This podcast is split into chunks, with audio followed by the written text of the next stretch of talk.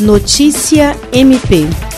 A Procuradora-Geral de Justiça do Ministério Público do Estado do Acre, Cátia Rejane de Araújo Rodrigues, participou da reunião Aliança dos Povos Indígenas, Populações Tradicionais e Organizações Parceiras do Amazonas para o enfrentamento ao coronavírus, organizada pela Fundação Amazônia Sustentável através do projeto Aliança Covid. Na ocasião, a PGJ fez um panorama sobre a atuação do MPAC através da campanha SOS Acre e seus parceiros e destacou que neste momento o órgão está criando um braço da campanha denominado SOS Acre Indígena para levar ajuda a mais de 10 mil indígenas que ainda sofrem pelos prejuízos causados pelas cheias dos rios e o agravamento da pandemia no estado. A chefe do MP Acreano também agradeceu à Fundação Amazônia Sustentável pela sinalização positiva quanto à instalação de uma usina de oxigênio no estado, que deve, inclusive, ser instalada no hospital de referência para o atendimento de pacientes com Covid-19,